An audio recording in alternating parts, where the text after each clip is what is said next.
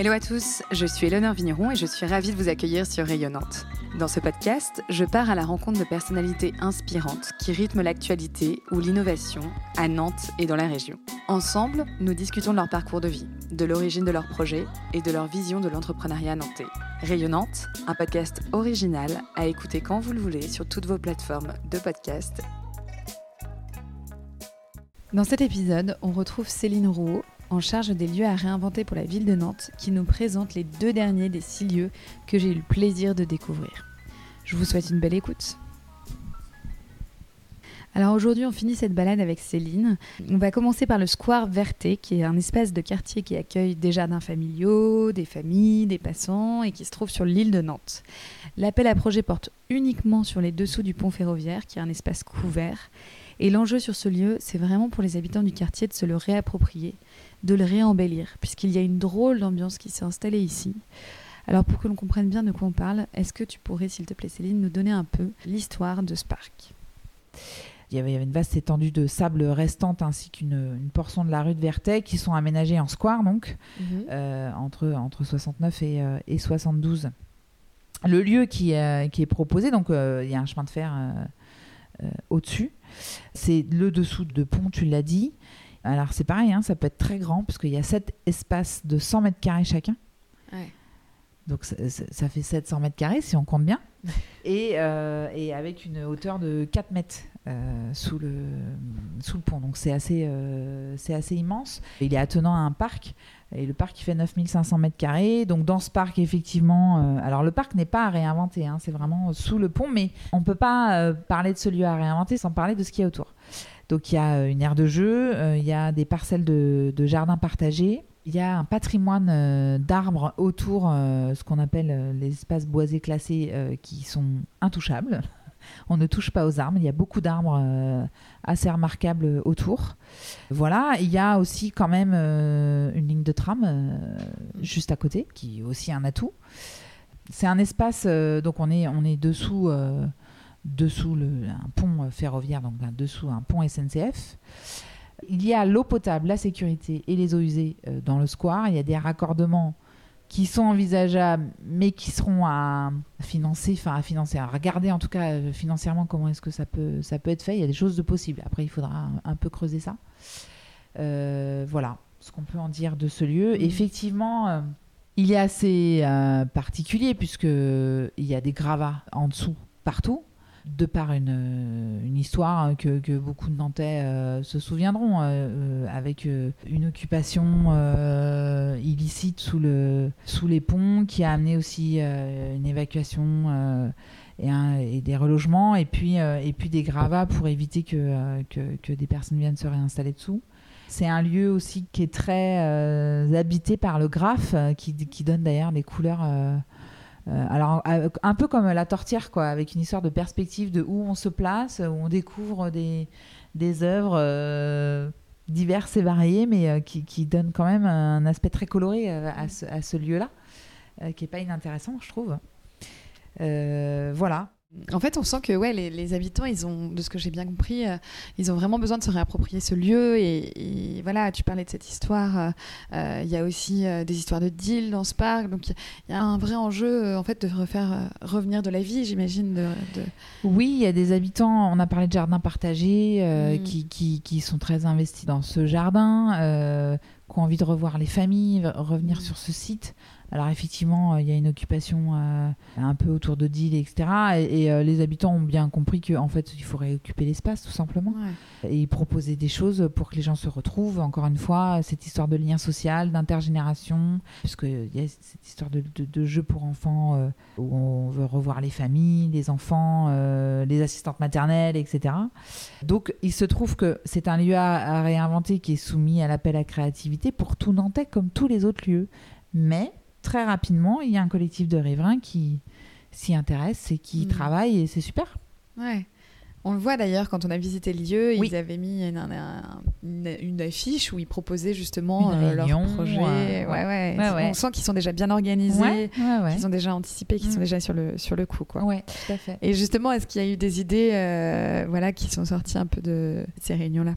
De ce que je comprends, ils souhaitent. Euh, Parce que c'est sous un pont, donc c'est abrité, hein, euh, ce, qui est, ce, qui est, non négligeable. Mm. Mais quelque part, ils souhaitent euh, que ça déborde un peu, euh, que le parc et les usages d'un parc débordent un peu sous ce pont. Donc, ils parlent d'une aire de jeu, ils parlent de développer des choses autour du jardin, ils parlent de lieux pour se poser, pique-niquer, se retrouver, etc. Enfin, il y a, y a, différents usages de ce que peut recevoir un parc, en fait, qui, qui déborderait vraiment sous ce pont, quoi.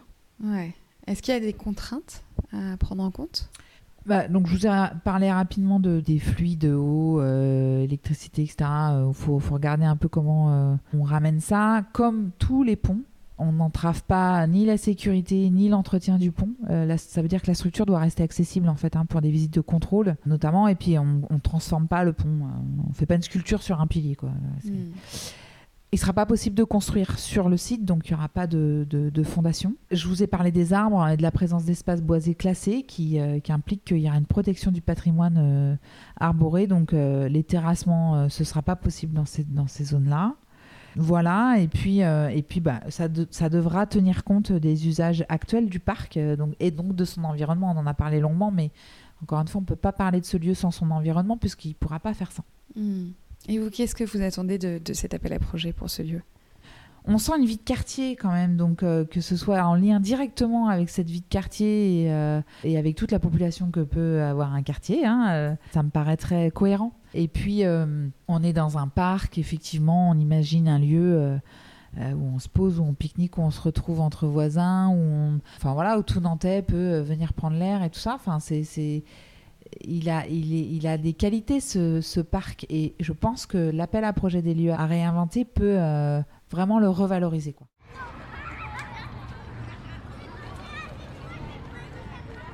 Bon, alors on va terminer par euh, notre sixième lieu. On va terminer notre balade par la chapelle de la Chantrerie. Alors, qui est une chapelle qui domine le parc de la Chantrerie, qui surplombe l'Erdre, qui est loin euh, et donc peut-être un peu moins bien connu des Nantais qui se trouve du coup dans le quartier euh, Nord-Erdre. Déjà, avant de parler de la chapelle, je voulais que tu nous parles un petit peu du parc. Comment est-ce que tu, décrirais ce parc? Qu'est-ce qu'on y trouve? Alors, je ne veux pas dire de bêtises, mais euh, c'est un parc euh, quand même très connu des Nantais, la Chantrerie, et très grand, qui a une activité, il y a une ferme urbaine qui fait vraiment la joie des enfants avec notamment les animaux. Il y a des vaches, il y a des ânes, euh, il y a des moutons, euh, il y a bon voilà. Et le parc, je ne retrouve pas les dimensions exactes du parc, mais, mais il est quand même très grand. Assez prestigieux aussi parce qu'il y a quand même un château, il y a le château de la Chantrerie, il y a la chapelle donc de la Chantrerie, on va en parler. Et puis il y a cette vue sur l'Erdre là qui est, qui est dingue quoi. Enfin, c'est vraiment très beau. C'est vraiment très très beau. Voilà, il y a des troncs euh, où euh, les enfants s'imaginent sur euh, des chevaux, des bêtes imaginaires, etc. Enfin, c'est vraiment un parc qui est très beau et qui est en même temps très accessible aux enfants et aux familles. Quoi. C'est voilà. Je trouve que c'est vraiment un espace où, c'est très calme, c'est vraiment un espace d'apaisement, quoi. ouais. comme tu disais, à la fois c'est beau, mais aussi c'est un lieu très apaisé, quoi. Ouais, et puis c'est un lieu. alors, j'ai parlé des enfants et des familles, qui est très fréquenté par les enfants et les familles qui était très fréquenté par les sportifs encore. Hein. On est très sportifs dans les lieux à réinventer sur cette édition. Et beaucoup d'étudiants, puisqu'on est tout près euh, du campus. Euh, donc il y a beaucoup d'étudiants qui passent aussi par ce parc. Voilà, enfin c'est un lieu où il y a plein de générations qui se croisent, je mmh. trouve. Et justement, donc, euh, si on s'intéresse un peu à la chapelle, est-ce que tu pourrais nous raconter l'histoire de cette, de cette chapelle? Alors, c'est un tout petit édifice euh, qui a été euh, construit dans la première moitié du 19e siècle. Euh, et son histoire, elle est, vraiment très liée à celle des, familles Blond l'évêque qui étaient propriétaires du domaine hein, de la chantrerie et du château.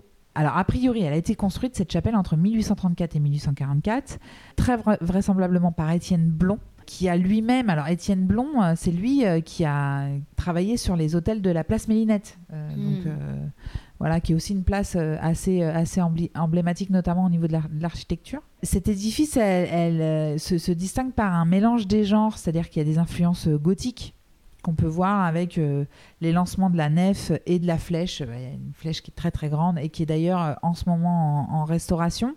Ça, ça devrait se terminer au printemps, les travaux. Et puis, il y a aussi des éléments néo, néo-gothiques avec des guirlandes de trèfle, des rinceaux de fleurs, etc.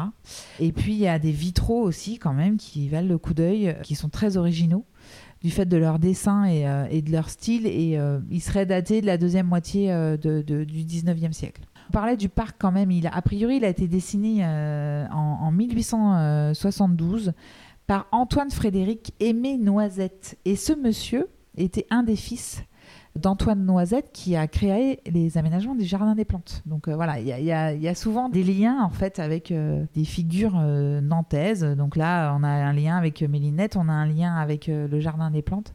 Ça me fait penser que sur le pigeonnier, je fais un petit retour euh, sur le pigeonnier, on a parlé de la seigneurie de Derval, où il y a clairement un lien aussi avec les bâtiments de l'hôtel de ville euh, à Nantes, puisqu'il y a l'hôtel d'Herval euh, à l'hôtel de ville. Donc bon, voilà, enfin c'est, Dans lequel on se trouve. Dans lequel on se trouve, exactement. si je reviens sur cette chapelle, donc ouais, elle, a été la propriété de la ville de Nantes depuis 1972. Oui.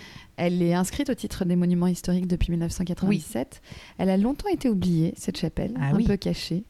Et puis, vous avez décidé, enfin, la ville a décidé de la réhabiliter. C'est ce que tu disais, il y a eu d'importants travaux de, réfection qui ont été euh, euh, entrepris depuis 2017, qui vont bientôt être finis. Euh, ça en fait un lieu très, très beau, à mon sens, encore plus majestueux, je trouve, et, propre, quoi. Alors effectivement, des habitants qu'on croise hein, quand on va sur le site qui nous disent mais en fait elle était même complètement cachée par la végétation. Enfin quasi on la voyait plus cette, cette chapelle si vous y passez et que vous voyez la hauteur de la flèche, on se dit que quand même, euh, il devait quand même avoir beaucoup de, végétation. on voyait encore la flèche, hein, mais euh, on devinait qu'il y avait quelque chose, mais elle était vraiment, euh, vraiment très délabrée.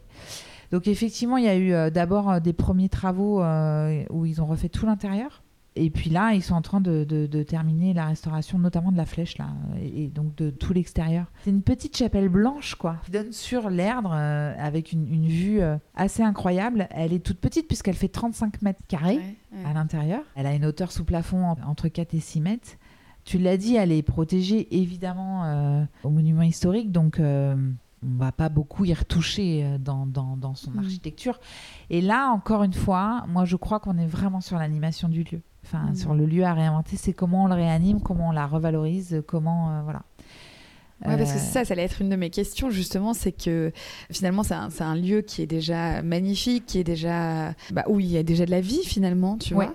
En fait, on, pourrait même se demander qu'est-ce qu'on, qu'est-ce que vous attendez, voilà, de, ce lieu, quoi. Alors oui, c'est un lieu où il y a déjà de la vie, c'est-à-dire des gens qui passent autour où voilà, personne n'y rentre. Mm. Euh, c'est-à-dire qu'aujourd'hui, euh, on peut pas l'admirer de l'intérieur s'il se passe pas grand chose autour, euh, voilà, soit en course, soit en marche, quoi. Euh, donc euh, c'est dommage, moi je trouve de. C'est un lieu, évidemment il est désacralisé, il appartient à la commune, etc. Il a été refait, il est beau, il a une vue, encore une fois, il a une vue dingue. Il y a certainement des choses à faire quand même autour de, autour de cette chapelle et à l'animer. Juste petite précision sur, sur ce lieu, elle a un sous-sol, cette chapelle. Et dans le sous-sol, quand euh, ils ont commencé à la, refaire, ils se sont rendus compte que bah, il y avait une communauté de chauves-souris dans une des caves. Il y a deux caves en fait euh, euh, accessibles par des, des, petits chemins autour. Et dans une des caves, il y avait une communauté de chauves-souris qui amène des contraintes puisqu'elles sont protégées et qu'on les laisse tranquilles. Et donc voilà, ça amène des contraintes sur l'éclairage, etc. Il faut, il faut les préserver et les laisser là. Et puis il y avait une autre cave qui a priori était une glacière. Alors ça veut dire qu'on y stockait la glace de l'hiver dans, dans, cette autre cave-là et qu'on s'en servait après petit à petit euh, pour la conservation des aliments. Bon, voilà, ça c'était euh, pour finir sur la structure de, de cet édifice. Mais euh, pour en revenir à qu'est-ce qu'on peut y faire, eh ben, il y a des idées, figurez-vous. Hein. Il y a beaucoup de gens qui y voient. Euh, alors, parce que tu, parlais de calme, euh, tu n'es pas la seule, puisqu'il y a des gens qui voyaient un espace pour faire de la méditation, du yoga, enfin voilà, des, choses euh, pour se ressourcer. Il y a des projets autour d'un bar à étoiles, parce qu'il n'y a pas beaucoup de pollution lumineuse, c'est vrai, soir, dans le parc, parce qu'il y a un coucher de soleil incroyable on a pu le voir et en plus en hiver sur ce site-là et sur, euh, sur l'Erdre. Voilà, parce que euh, on n'y amène pas la voiture. Hein. La voiture est assez loin et c'est pas inintéressant. Donc ça veut dire qu'il y a une histoire de parcours aussi pour aller jusqu'à cette chapelle où il y a certainement des choses à faire. On a entendu parler de, de refuge, un lieu de refuge pour les gens qui font des balades à vélo ou des, des petites randos, etc. Bon. Ouais. Et du coup, attends, parce que tu parles de ce bar à étoiles, le, parc est ouvert la nuit? Bah, on peut venir y marcher, je crois, la nuit. Hein. On peut, alors, on rentre pas en voiture. Hein. D'accord. Mais ouais. Et une précision aussi par rapport aux caves, tu parlais des caves. les porteurs de projets auront accès à ces caves? Non. Non. Ok. Euh, ça marche. On a beaucoup parlé des aides de ce lieu, mais finalement, il doit avoir quand même quelques contraintes, non? Non. Alors, bah, la contrainte, euh, une des contraintes principales, c'est que euh, elle, est, elle est inscrite en totalité au titre des monuments historiques, hein. comme l'ensemble du parc d'ailleurs. D'accord. Et le parc lui-même, c'est une succession de, protection, mais euh, euh, le parc lui-même, il est dans une, dans une vallée protégée qui est la vallée de l'Erne, on en a parlé. Euh, voilà. Donc ça entraîne, ça entraîne forcément des contraintes et des obligations réglementaires. Ça veut dire que le projet, il ne devra y avoir aucune fixation, aucun accrochage sur la structure. Voilà, il faudra que il se, devra se monter, se démonter aisément par la porte d'entrée, notamment de la chapelle. Il faudra aussi l'avis de l'architecte des bâtiments de France euh, qui sera sollicité euh, en fonction du projet. Bon, bref, euh, forcément, il y, a un, certain nombre de choses pour s'assurer que rien ne soit abîmé et que ce site reste, reste tel quel. Mais on a parlé des chauves-souris, c'est aussi une contrainte, puisqu'on essaye de ne pas les déranger. Donc euh, l'accès au sous-sol ne euh, sera pas accessible justement. Et puis euh, il y a une histoire d'éclairage aussi. On ne va pas éclairer directement sur la cave parce que les chauves-souris elles n'aiment pas ça. Une autre contrainte qui n'est pas des moindres, c'est l'absence de réseau. Il n'y a pas d'eau, il n'y a pas d'électricité. Et ça va être très très compliqué d'y emmener. C'est quasi, enfin voilà, ça ne pourra pas être acheminé jusqu'à la chapelle. Et puis une autre contrainte, mais en fait on se rend compte que pour certains porteurs de projets, ça n'en est pas une du tout. C'est que on l'a dit, il n'y a pas de stationnement. Et on mm. n'amène pas la voiture jusqu'à la chapelle. Il y a un chemin à faire pour aller jusqu'à la chapelle. Et puis une autre contrainte aussi quand même, c'est que encore une fois l'accès PMR dans la chapelle c'est pas possible. Il y a des marches forcément pour rentrer dans la chapelle. Après, on voit bien quand même que les projets, les porteurs de projets s'orientent pas que dans la chapelle, mais vraiment sur cette histoire de vue et des abords et des espaces verts autour de la, autour de la chapelle. Quoi. ok. Bon, on va s'arrêter sur, euh, sur ce lieu. J'ai une dernière petite question bonus. Est-ce que tu as un lieu euh, chouchou cette saison? Non, j'ai pas de lieu chouchou. Hein. Euh, alors bon, il se trouve que de par mon histoire, j'ai travaillé très longtemps au Dervalière. Alors forcément, forcément, j'ai un petit coup de cœur pour le pigeonnier, mais parce que c'est mon histoire. Mais je crois comme, comme tout Nantais, en fait. Il y a un lieu chouchou aussi parce que souvent, ça rappelle une histoire de, personnel, quoi. Hmm. Voilà. Et eh ben, on va s'arrêter là-dessus. Je te remercie beaucoup, en tout cas, Céline, euh, de nous avoir, euh, d'avoir pris le temps finalement de nous raconter tous ces lieux aujourd'hui. C'était très intéressant. De rien, c'était un plaisir. Et puis, je te souhaite une belle journée. Merci.